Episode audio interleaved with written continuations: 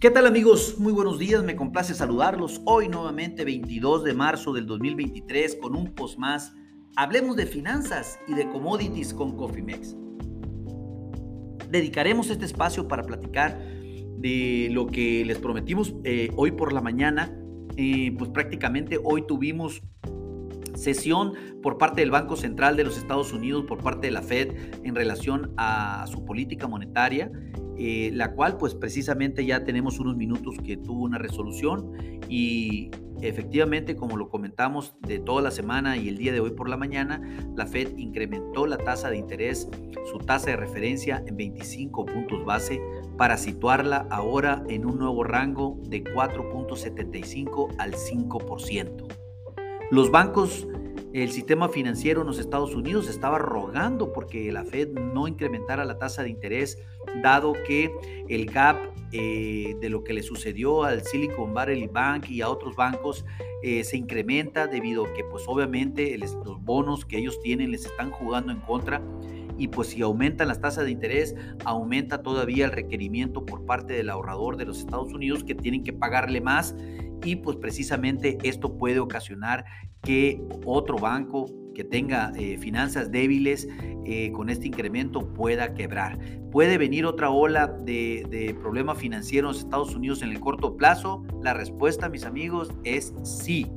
Eh, déjenme comentarles qué sucedió y qué está sucediendo en este momento. El índice del dólar está prácticamente cayendo, depreciándose un 0.70%, algo como 722 unidades para un valor de 102.195 nosotros esperábamos que eh, se revaluara el índice del dólar.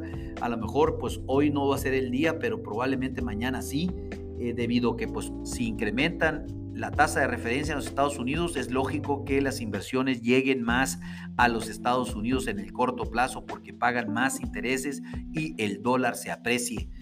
Esto pues prácticamente lo podríamos estar viendo seguramente en las siguientes sesiones. Pongan mucha atención. ¿Qué pasa con nuestro peso? Pues se aprecia también el 0.57%, algo como 11 centavos por dólar. Eh, para situarlo en 18.47 pesos por dólar. Nosotros también estábamos pensando aquí que pues, el peso pudiera verse afectado si es que el índice del dólar volaba a la alza. Eh, pues probablemente hoy no es el día, pero mañana pudiera ser.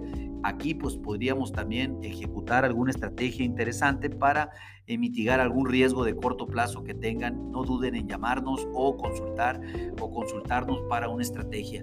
Hay que esperar, la Fed pues definitivamente incrementó la tasa de interés en 25 puntos base, esto pues definitivamente eh, le da un contexto eh, más complicado al sistema bancario en los Estados Unidos y en muchas partes del mundo, pero pues más en los Estados Unidos, lo cual pues eh, comentó o comenta la Fed que puede ser apropiado un cierto endurecimiento adicional de, la, pues, de su política monetaria. Esto pues abre la posibilidad de que si bien eh, no está marcando un mensaje claro en relación a los siguientes pasos que va a hacer el Banco Central de los Estados Unidos, pero si la inflación no cede, definitivamente van a continuar aumentando la tasa de interés.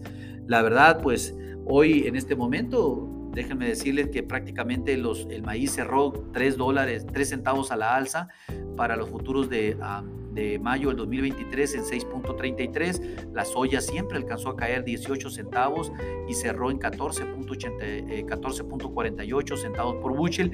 Y el más afectado, sin lugar a dudas, el trigo cayó 20 centavos por bushel y está en 6.62 centavos por bushel.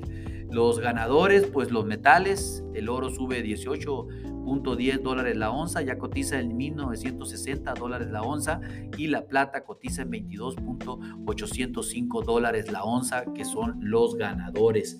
Vamos a ver qué sucede. Eh, les recomiendo hagan una estrategia en el tema del peso. Si creemos que las cosas se puedan poner eh, en las siguientes sesiones un poco rígidas. Eh, pero pues definitivamente esto fue lo que acaba de ejecutar la Fed de los Estados Unidos, 25 puntos base más y la nueva tasa de referencia ya se sitúa en 4.75 al 5%. Esperemos ver que Banjico este próximo 30 de marzo también incremente la tasa de interés de igual manera en 25 puntos base. Actualmente se encuentra la tasa de referencia en el 11% y pues no dudamos que este incremento va a llegar para México también este fin de mes. Tomen sus precauciones, recuerden, existen instrumentos para mitigar los cambios bruscos en las tasas de interés. Creemos que no el alza no es infinita, por lo tanto en algún momento vendrá la caída. Estén muy atentos. A nombre de todo el equipo Cofimex, le doy las gracias por su atención y les recuerdo que lo peor es no hacer nada. Pasen una hermosa tarde. Hasta luego.